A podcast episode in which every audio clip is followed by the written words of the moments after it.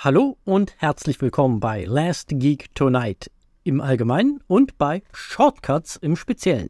Shortcuts ist ja bekanntlich das Format, in dem wir Kurzkritiken zu geekigen Medienphänomenen, egal ob Film, Serie, Videospiel oder Buch oder was auch immer mir sonst nicht einfällt, machen. Und das Konzept ist auch bekanntlich, eine Person hat was gesehen und die andere Person fragt dieser Person Löcher in den Bauch. Und gesehen habe heute nicht ich, der Sebastian, etwas, sondern gesehen hat heute der Christian etwas. Hallo Christian. Hallo Sebastian. Und was hast du uns denn heute herangeschleppt wie die Katze die Maus? Ganz aktuell und ganz frisch, gestern angefangen zu schauen und heute früh zum Frühstück beendet. Witcher Blood Origin. Okay, Witcher, das kenne ich, Blood Origins kenne ich nicht. Ja, sag doch mal ganz kurz, was ist das, wo läuft es überhaupt und worum geht's? Witcher Blood Origin läuft auf Netflix, ist gerade ganz aktuell rausgekommen, ist ein Spin-off quasi zur erfolgreichen Witcher-Serie mit Henry Cavill die ja, denke ich mal, viele, viele kennen werden, zumindest mal reingeschaut haben. Und viele kennen natürlich auch die Computerspiele, sei es durch unsere Streams oder was sie selber gespielt haben. Und natürlich die, äh, die Bücher, die äh, die Grundlage für alles bilden. Und Witcher Blood Origins ist ein Prequel quasi zur Serie und erzählt die Geschichte, wie es überhaupt zu den Hexern, zu den Witchern kam, wie der erste Witcher entstanden ist. Aber nicht nur das, die Geschichte erzählt noch viel, viel mehr. Okay, da bin ich jetzt äh, ja sofort mal neugierig. Weißt du, ob das auch eine direkte Romanvorlage hat oder haben die sich das irgendwie aus dem Background ja, so ein bisschen zusammengepuzzelt, der über die verschiedenen Witcher-Erzählungen ja, vermittelt wird? Das kann ich dir jetzt tatsächlich gar nicht beantworten, weil mir sowas tatsächlich immer relativ wurscht ist. Ich weiß, dass es da viele Leute gibt, die sagen, oh, das, Sachen müssen sich exakt immer an den Werken orientieren und an den Büchern. Ich bin da immer ein bisschen freier und sage mir, solange wie das in die Welt passt, darf das gerne ein bisschen anders sein. Von daher habe ich mich dafür gar nicht interessiert, ob es da eine Grundlage für gibt. Es gibt aber Elemente in dieser Serie, die natürlich ganz klar zum Witcher-Lore gehören. Ganz klar da auch genannt werden, wie äh, Edlines Prophezeiung und so weiter und so fort, die dort aufgegriffen werden, die, die, die ganz klar von dort kommen. Inwiefern das ansonsten groß vom Witcher-Lore abweicht, weiß ich gar nicht. Kann ich nicht beantworten. Okay, ja, kein Problem. Dann wäre meine erste Frage oder beziehungsweise eher die Aufforderung. Erzähl uns doch mal ganz kurz ein bisschen genauer, worum geht es? Wer sind so ungefähr die handelnden Personen und was ist so, sagen wir zumindest mal der Ausgangspunkt der Handlung? Also äh, es gibt vier Folgen. Länger ist das Ganze auch nicht. Es sollte eigentlich auch nicht äh, noch mehr davon geben, weil an und für sich ist die Geschichte auserzählt. Und es geht, wie gesagt, darum, wie es überhaupt dazu kam, dass es die Witcher, die Hexer gab. Denn die werden, die sind ja nicht so geboren, äh, wie man ja schon aus der ganzen Geschichte von Gerald weiß, werden da äh, junge, äh, also junge Kinder äh, meistens Jungs, äh, es gab wohl auch mal weibliche, aber äh, üblicherweise sind Witcher immer männlich äh, werden von ihren Familien gekauft, entführt oder halt der, ähm, der Wunsch der ersten Begegnung oder so, ich krieg's nicht ganz genau auf die Reihe, wie es heißt, äh, über, diese, über diese Sache äh, von ihren Eltern äh, mitgenommen und dann der sogenannten Kräuterprobe unterzogen und zu Witchern gemacht. Ähm, wie es überhaupt zu dieser Tradition kam und wie die Witcher als Monsterjäger überhaupt benötigt wurden, das erzählt diese Geschichte die Welt von äh, Blood Origin ist noch eine andere, als wir sie aus den Witcher-Romanen, aus den Witcher-Spielen und aus der eigentlichen Witcher-Serie kennen. Denn es ist noch die ursprüngliche Welt, die ursprüngliche Elfenwelt, in der wir uns befinden. Das, was wir aus den Witcher-Serien kennen, ist ein ist nach der sogenannten Sphärenkonjunktion, die ja, das Mesh-up aller Welten. Denn die Sphärenkonjunktion führte dazu, dass die Welten Grenzen überschritten wurden, die Welten zusammengeprallt sind und vermischt wurden und Menschen mit in die, in die Welt der Elfen und Zwerge, der, der später dann Skoyatel genannten Rassen kamen. Und den Weg dahin erzählt uns diese Serie. Und diese Sphärenkonstruktion, äh, Sphärenkonjunktion ich will mal Konjugation sagen, das ist aber falsch, Sphärenkonjunktion äh, hat dafür gesorgt, dass die Welten durcheinander geraten sind. Es sind aber nicht nur Menschen in die Welt der Elfen gekommen, auf diese Welt die kommen, es sind auch die Monster in die Welt gekommen. Diese Monster, die wir alle aus, aus Geralds Abenteuern kennen, die gab es eigentlich nicht. Äh, die sind durch äh, Magie und durch die Sphärenkonjunktion in die Welt gekommen und dementsprechend war es dann überhaupt erst nötig, dass Monsterjäger nötig waren. Und man brauchte Hexer, die ja effektiv selber im Grunde genommen Monster sind. Man brauchte Monster, um Monster zu besiegen. Okay, das heißt, wir sehen eine völlig andere, aber Vorgängerwelt sozusagen. Ja. Es gibt ja aber trotzdem in den Erzählungen einige sehr langlebige Figuren. Gibt es da irgendwelche Crossover, dass wir irgendjemandem begegnen, den wir schon kennen, oder gibt es das überhaupt nicht? Es gibt eine Figur, der wir begegnen, ja, aber nicht in der Geschichte, die uns erzählt wird, sondern in einem Bogen, der drumherum erzählt wird. Okay. Ähm, weil die ganze Geschichte so aufgebaut ist. Ich will da jetzt nicht spoilern, aber man sieht es sofort, sobald man die Serie startet. Das ist das erste Bild und es ist klar, um welche Figur es geht. Ich verrate es jetzt trotzdem nicht. Aber man sieht eine Figur, die auftaucht und dieser Figur wird die Legende erzählt von den sieben, die gegen das Kaiserreich der Elfen gekämpft hat und dabei den ersten Witcher erschaffen haben. Und diese Legende wird erzählt und niedergeschrieben, um sie weiterzugeben. Wer sich ein bisschen mit dem Witcher-Lore auskennt, wird wissen, welche Figur für das Weitergeben von Geschichten zuständig ist. Ich wollte gerade sagen, ich habe es weder gesehen noch habe ich irgendwo gelesen, äh, welche Figur das rahmt. Ich glaube aber, ich weiß es trotzdem, ja. weil es gibt eigentlich nur einen logischen Kandidaten dafür. Ja.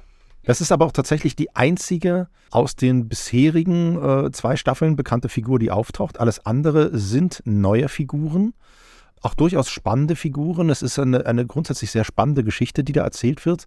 Im Grunde genommen ganz banal gesagt, die glorreichen Sieben, wie sie zusammenfinden, um äh, das neu entstandene böse Kaiserreich zu besiegen. Okay, äh, was, was für ein Kaiserreich? Jetzt, jetzt bin ich gespannt, weil jetzt bisher war die Rede von irgendwie Sphärenkon Konjuga, nein, Konjugation ist falsch und Konjunktionen Konjunktion. und Monstern, aber was für, ein, was für ein Kaiserreich kommt da jetzt ins Spiel? Die Sphärenkonjunktion und die Monster spielen effektiv keine wirkliche Rolle in der Serie. Es, okay. es gibt ein Monster, was schon in diese Welt gekommen ist durch Magie, aber ohne die Sphärenkonjunktion, sondern schon vorher was in diese Welt gekommen ist und was besiegt werden muss. Und dieses Monster hat den, den Antagonisten dieser Serie dabei geholfen, an die Macht zu kommen. Wie es, zum, wie es zur Machtergreifung kommt und was daraus entsteht, erfährt man in der ersten, in der ersten Folge. Okay, ja. Mir schwirrt zwar schon ein bisschen der Kopf, das ist doch alles vom Lore her gar nicht mal so unkompliziert, habe ich den Eindruck, aber vielleicht ist jetzt die Fra erste Frage ist dementsprechend, vermittelt die Serie das jetzt, oder Miniserie muss man es ja eigentlich nennen, ja. vermittelt die das gut? Also kann man da ohne viel Witcher-Vorkenntnis das sich auch angucken? Beziehungsweise macht es Sinn? Ich finde absolut. Ich finde absolut, das ist eine super Serie für äh, Einsteiger in dieses Lore. Sie ist so gesehen das kann man kritisch auslegen, das lege ich aber nicht. Also ich meine das tatsächlich positiv. Sie ist sehr schnörkellos und geradeaus inszeniert und erzählt. Sehr, sehr einfach. Böse gesagt, es passiert nicht viel Überraschendes. Diese Serie im Endeffekt ist eigentlich immer klar, was als nächstes passiert und das passiert dann auch. Wäre es auch klar, wenn man jetzt nichts von Witcher kennt oder sagst du das aus der Perspektive von jemandem, der jetzt ja zumindest die sowohl die Serie als auch die Videospiele. Ich weiß gar nicht, ob du auch die Bücher nicht alle, aber gelesen hast. Okay. Sagst du das jetzt aus Vorwissen heraus oder hast du den Eindruck, dass wenn man da unbeleckt rangeht, dass das dann auch so ist? Ich würde sagen, das geht auch unbeleckt. Also natürlich, ich kann das nicht einschätzen, ne, mhm. weil ich bin nun mal einfach in dem Lore sehr, sehr, sehr, sehr tief drin und, und liebe das Witcher-Lore. Aber ich würde behaupten, dass das, das geht auch wirklich, wenn man keine Vorkenntnis hat, weil vieles einfach erklärt wird und weil es halt diese komplexe Witcher-Welt noch gar nicht gibt. Die Welt, in der wir ja eigentlich sind, in der wir uns bewegen über, über dreieinhalb Folgen, äh, eigentlich bis zum Schluss, ist sehr, sehr einfach. Es gibt das Elfenreich, es gibt verschiedene Elfenkönigreiche, die untereinander verfeindet sind in einem tausendjährigen Krieg. Ja, und diese werden jetzt vereint und fertig. Und dann gibt es eine Heldentruppe, die mit dieser Vereinigung quasi oder mit der Art der Vereinigung nicht einverstanden ist die Vereinigung hat auch sehr, sehr unschöne Folgen für das Volk mit sehr viel Unterdrückung und äh, Hungersnot und so weiter. Und diese Helden sagen, auch aus persönlichen Gründen, weil sie waren mit den Königshäusern verbunden und ihre Familien wurden getötet und so weiter und so fort, sagen, Rache und das Kaiserreich muss weg. Und das ist eine sehr, sehr geradeaus erzählte Geschichte. Sehr, sehr simpel, sehr, sehr klar und wie gesagt, ohne große Überraschung. Trotzdem trotz der wenigen Überraschungen im Handels Handlungsverlauf, ist es spannend und macht Spaß zuzugucken. Okay. Liegt es dann auch, die, dieser Spaß am Zugucken ein bisschen an den Charakteren? Sind die irgendwie spannend? Die Charaktere sind definitiv spannend, finde ich absolut. Ähm, wir haben zwei Clanmitglieder, eigentlich verfeindeter Clans, die aufeinandertreffen, die auch eigentlich einen spannenden Hintergrund haben, was auch äh, mit persönlichen Bezügen zu dem Kaiserreich zu tun hat. Aber dann auch die, die anderen Figuren, dann noch, die noch dazukommen, sind sehr, sehr toll erzählt und ich finde äh, gerade die Zwergin, die auftaucht, die taucht das sehr spät auf aber die ist für mich ein absolutes Highlight. Das ist eine ganz toll erzählte Figur, wo ich tatsächlich eigentlich hoffen würde, dass man von der noch mehr zu sehen kriegt. Was eigentlich schade ist, dass man die jetzt nur in dieser Miniserie sieht, weil eigentlich eine wirklich, wirklich coole Figur mit einer coolen Hintergrundstory und so sehr, sehr spannend umgesetzt. Ein paar der, der sieben bleiben ein bisschen blass. Es gibt auch manchmal so ein paar Sachen, die sind ein bisschen, ja, von der Logik her, hm, ja, okay, ein bisschen seltsam. Aber es ist nichts Dramatisches. Es ist alles so, wo ich sage, das funktioniert, das macht Spaß, das ist nicht groß. Ne? Also das ist nichts, nichts Großes, ähm, aber es lohnt sich durchaus, sich einfach diese ja, dreieinhalb Stunden mal hinzusetzen und einfach zuzugucken. Man wird das nicht bereuen. Das macht Spaß. Okay, das klingt ja schon mal gar, alles gar nicht so schlecht. Wie findest du denn die Schauspieler? Und gibt es da auch irgendwie prominentere Besetzungen bei dem Ganzen? Es gibt äh, Mini Driver, spielt eine Rolle. Ähm, das ist, glaube ich, ich würde mal behaupten, effektiv der bekannteste Name. Ansonsten, ansonsten gibt es noch Michelle Yeo, die man auch kennt. Okay, die ist ja gerade sehr, ist ja jetzt schon nicht mehr so ganz jung, aber man könnte sagen, die ist ja jetzt dieser Tage wieder sehr im Kommen mit ihrer Rolle in Star Trek Discovery, hatte ja nochmal so ein Comeback und jetzt mit dem Every wie hieß der Everything Everywhere All at Once? Ja, genau. Ist sie ja, glaube ich, sogar im Gespräch oder ist das schon raus? Nee, ich glaube, da gibt es bisher nur die Shortlists, dass die Frau durchaus sogar eine Oscar-Kandidatin dieses Jahr sein könnte. Da ich den Film nicht gesehen habe, kann ich nicht beurteilen, ob zu Recht. Aber ja, also das sind so die, die, die beiden bekanntesten Namen. Minnie Driver ist ja schon Oscar-Preisträgerin und Michelle Yeo, das sind die bekanntesten. Minnie Driver eigentlich effektiv mehr in einer Cameo-Rolle und Michelle Yeo aber in einer sehr, sehr prominenten Rolle als eine der sieben, einer der glorreichen sieben. Und auch wirklich, finde ich, eine, eine sehr, sehr coole Figur, die ich sehr mag. Und ähm, da auch einfach von den Bewegungsabläufen und so, äh, ich glaube, da verrät man nicht zu viel. Es ist sehr blutig und sehr kampflastig. Es ist Witcher. Und auch nicht überraschend, wenn, äh, zumindest bei dem Kampflastig, wenn Michelle Yeoh, die ja auch eine Martial Arts Expertin ja. äh, ist, äh, dafür kannte man sie ja, bevor sie ja. jetzt sozusagen auch als äh, Charakterdarstellerin ihre zweite Karriere jetzt macht, nicht wirklich überraschend. Ja, und äh, nach wie vor in den Bewegungsabläufen, ihr Alter sieht man ihr nicht an. Es ist schon wirklich, wirklich Respekt. Das sind so die bekannteren. Ansonsten, wen man eventuell jetzt gerade ganz aktuell noch erkennen könnte, ist ähm, der Darsteller des Antagonisten. Es gibt einen Magier und das ist eigentlich so der Hauptantagonist, der für all das Chaos sorgt. Balor heißt er und äh, da habe ich wirklich alle vier Folgen überlegt, mein Gott, woher kenne ich den? Mein Gott, woher kenne ich den?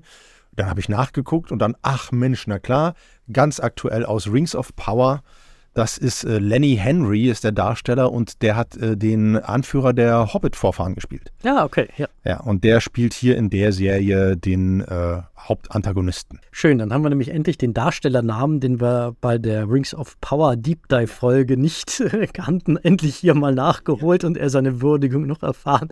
Es ist, hat auch eine schöne Symmetrie.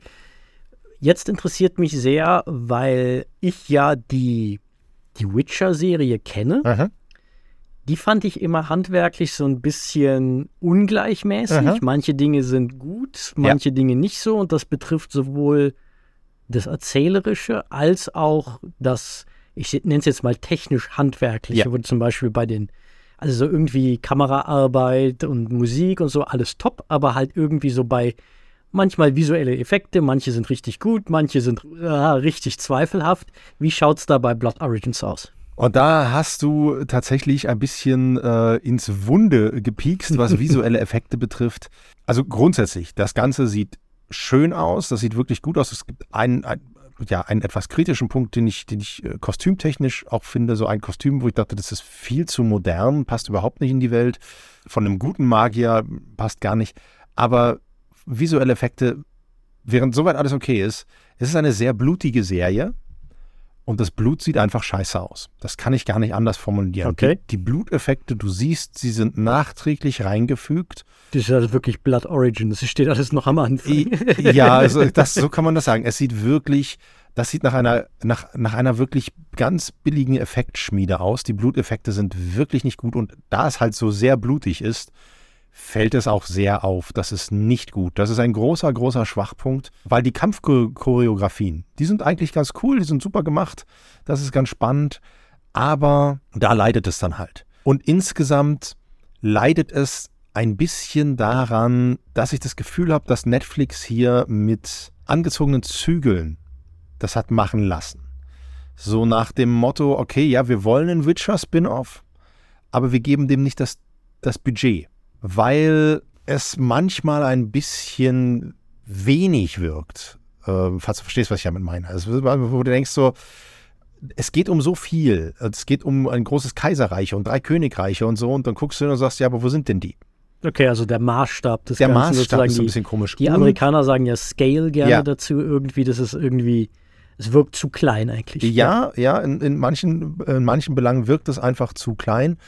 Und für mich eine große Enttäuschung ist das Finale. Die letzte Folge ist auch die kürzeste Folge von allen dreien. Die dauert 42 Minuten oder sowas im Dreh rum. Das ist die kürzeste Folge und die ist tatsächlich insofern enttäuschend, weil die ganze Serie baut darauf hin, dass es dieses, diesen großen, wir müssen ein Monster erschaffen, um das Monster zu besiegen äh, und äh, da muss es einen großen Endkampf geben. Und darauf baut es hin und dann wird es, also der, der, das, der Endkampf ist einfach sehr enttäuschend. Der ist wirklich so, wir hatten leider nicht genug Budget, um da wirklich was Episches draus zu machen. Und es ist sehr schade. Also da, da hatte ich mir mehr von versprochen, wirklich echt episches Finale. Und das ist so ein bisschen, ja, unter ferner liefen. Das ist aber, tut, der, tut dem Gesamtspaß an der Serie wenig Abbruch. Es ist nur, man muss sich darauf einstellen, dass das Finale nicht riesenbombast ist. Mhm. Es ist ja fast schon ein Running Gag auf unserem Kanal, dass du gerne erwähnst, dass die, das äh, Spiel Witcher 3 so schöne Musik hatte. Und ich persönlich mochte auch den Score von der Witcher-Serie bisher Ja. sehr. Das den Ja. fand, fand ich sehr gelungen. Sehr stimmungsvoll, auch ein schöner Einsatz immer wieder von, ja, äh, direkt aus der Handlung stammenden Liedern, die eingestreut wurden. Wie schaut's da bei Blood Origins aus? Ich würde behaupten, das treibt dieses aus der Handlung stammenden Liedern, äh, was, äh, System, was man aus Witcher, aus der Serie kennt, hier auf die Spitze. Mhm. Denn Lieder haben hier einen ganz direkten Einfluss auf die Handlung. Auf die Handlung. Ähm, es ist sogar so, dass äh, wenn die Serie ein Erfolg werden sollte, könnte es sein, dass das Badentum neu belebt. Musik spielt einen wirklich wichtigen, wichtigen Teil. Es ist schöne Musik, es ist schöner Gesang, es funktioniert wirklich, wirklich gut. Ähm, auch der, der, der Schlusssong, äh, also je, jede Folge hat einen, einen wirklich schönen Schlusssong, wo man dann wieder sich ärgert, dass es ja gerade bei den Streaming-Diensten so üblich ist, dass dir dann direkt nach 10 Sekunden wird abgebrochen, die nächste Folge abgespielt. Und so, das würde ich echt gerne verhindern. Ich möchte den ganzen Abspann sehen. Das macht es echt ein bisschen kaputt. Die, die Musik ist toll. Auch äh, außerhalb der Songs, der, der Barden-Songs, ist die Musik wirklich, wirklich gut und sehr stimmig. Also es ist ein schöner Soundtrack. Der reiht sich gut zum Spiel und zur Serie dazu. Absolut. Was ich noch wichtig finde zu sagen, also es ist nicht wichtig, dass man Witcher Staffel 1 und 2 gesehen hat. Das wird nicht wichtig sein, außer dass man dann nicht unbedingt weiß, wer ist denn die Figur, die das alles rahmt. Aber auch das ist nicht entscheidend, dass man das nicht weiß. Ich glaube, wenn man Witcher Staffel 3 sehen will, wird es wichtig, dass man Witcher Blood Origins gesehen hat. Ah, okay. Das Witcher-Universum wird marvelisiert. Ich glaube ja. Es ist nicht zwangsläufig gesagt, aber es kommt, also zum einen durch, da, dadurch, dass diese Figur vorkommt und ihr klar gemacht wird, hey, du musst diese Geschichte weitertragen, ist das ja schon mal mehr als angedeutet. Dann habe ich natürlich die Sphärenkonjunktion. Mir wird erklärt, wie überhaupt diese ganzen Monster da, da, da hinkommen. Äh, das spielt eine Rolle. Es wird erklärt, wie es überhaupt zum Witcher, äh, zu den Witchern kam. Äh, Das, das wird wahrscheinlich eher sekundär sein, dieser, dieser erste Witcher, nehme ich mal an, dass das eher sekundär wird. Aber es kommt im Grunde genommen auch, und das ist ja für, gerade für die Geralt-Geschichte sehr, sehr wichtig, es ist im Grunde genommen eine kleine Origin-Story für die wilde Jagd. Ah, okay. Das wird nur mit einem ganz, ganz kleinen Moment angedeutet, aber ich fand ihn episch. Mhm. Das war für mich doch so nur ein, oh, das finde ich jetzt geil. Schön. Das war für mich tatsächlich, ich hätte es mir denken können, wenn ich gut aufgepasst hätte, aber offensichtlich habe ich nicht gut aufgepasst.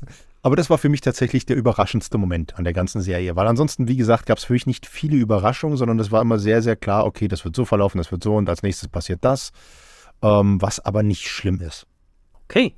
Du hast es im Grunde ja schon so angedeutet. Ich will es trotzdem da nur noch mal nachhaken die neben den wirklich so technisch-handwerklichen Ungleichmäßigkeiten, Schwächen ist das ein bisschen sehr hartes Wort von dem der, der Haupt-Witcher-Serie gab es ja auch diese Erzählhandwerklichen, dass es manchmal so ein bisschen verwirrend war, ja. wo in der Handlung man ist, weil es nicht linear erzählt wurde. Aber ja, gerade nicht, die erste Staffel, ja nicht immer gut kenntlich gemacht wurde, wenn dann wieder so ein Zeitsprung passiert ist und man sich das so ein bisschen aus nicht immer ganz deutlichen Hinweisen zusammenreimen musste. Nehmen wir mal an, wenn du jetzt sagst, das ist eine relativ simpel gestrickte, äh, straighte Handlung, diese Probleme hat man hier nicht. Nein, überhaupt nicht. Also also tatsächlich, dieser Geschichte sollte eigentlich jeder folgen können. Ich wüsste nicht, warum es hier irgendwie Schwierigkeiten geben sollte, der Handlung zu folgen. Es ist wirklich alles ganz, ganz Railroading-mäßig aufgebaut. Zack, dann da lang, dann da lang, dann da lang, dann da lang.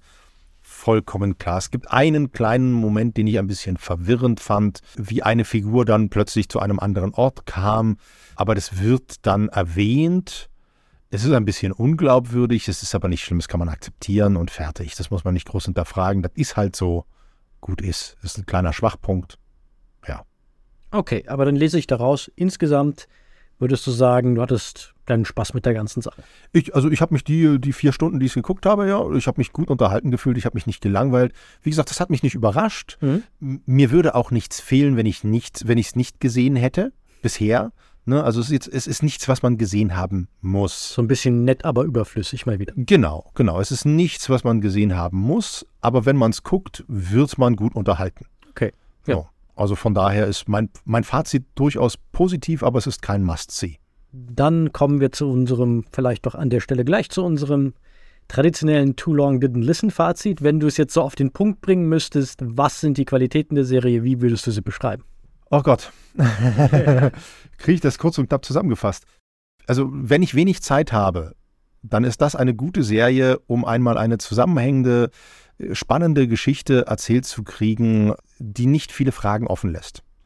Und das finde ich doch positiv, weil ansonsten hat man vieles, was immer noch andeutet, oh, da geht es noch weiter, da geht es noch weiter, da kommt noch mehr, da kommt noch mehr. Nein, hier kriegst du in vier Stunden eine Geschichte erzählt, die dann auch erzählt ist und fertig und gut ist. Und das reicht. Und das funktioniert gut, das ist gut gespielt, das ist gut erzählt. Ja, that's it. Okay, dann kleines rundes Ding sozusagen in sich äh, geschlossen. Dann würde ich sagen, machen wir doch auch aus diesem Shortcut mal ein kleines rundes Ding. Irgendwas, was, wo du das Gefühl hast, das müsste noch erwähnt werden oder bringen wir es zu Ende? Nö, ich glaube, das können wir zu Ende bringen. Okay, ja, dann sage ich einfach vielen Dank äh, dir, Christian, dass du uns von den blutigen blutigen Anfängen. Wie heißt es, weißt du, wie es auf Deutsch heißt eigentlich? Äh, ja, Herkunft des Blutes. Herkunft des Blutes. Okay, vom Herkunft des Blutes bei den Witchern erzählt hast. Ich danke euch, dass ihr wieder eingeschaltet habt und uns zuhört. Vielen lieben Dank wie immer für eure Unterstützung auf Steady und Patreon. Es geht eine große, große Liebeskartoffel dafür raus, dass ihr ein paar Euro in unseren Sparschwein werft, um unsere unser Projekt zu unterstützen und mehr Formate wie dieses zu ermöglichen. Wenn ihr Feedback oder habt zu dieser Folge oder generell Redebedarf über den Witcher, egal ob Blood Origins oder mit oder ohne Blood Origins, dann kommt doch in unseren Discord-Kanal, um mit uns und anderen gleichgesinnten Geeks und Nerds zu diskutieren. Bitte macht generell weitere Personen auf unser Format aufmerksam. Das hilft uns, sichtbar zu bleiben. Und jetzt, wo wir einen Podcast haben, ist ein guter neuer Ort, wo man das tun kann. Auch Apple Podcasts, auch bekannt als iTunes. Da gerne eine gute Bewertung geben, wenn es euch gefallen hat. Wenn es euch nicht gefallen hat und ihr uns trotzdem eine gute Bewertung gebt, beschweren wir uns auch nicht. Ansonsten folgt uns auf YouTube, Instagram, Twitter, Facebook und ja, das ist immer noch ein Thema demnächst TikTok und schreit es wie immer auch gerne persönlich von den Dächern, dass hier schönes Programm von Geeks für Geeks gemacht wird. Und in diesem Sinne, möge die Macht mit euch sein. Live long and prosper and thanks for all the fish. Bis zum nächsten Mal. Ciao.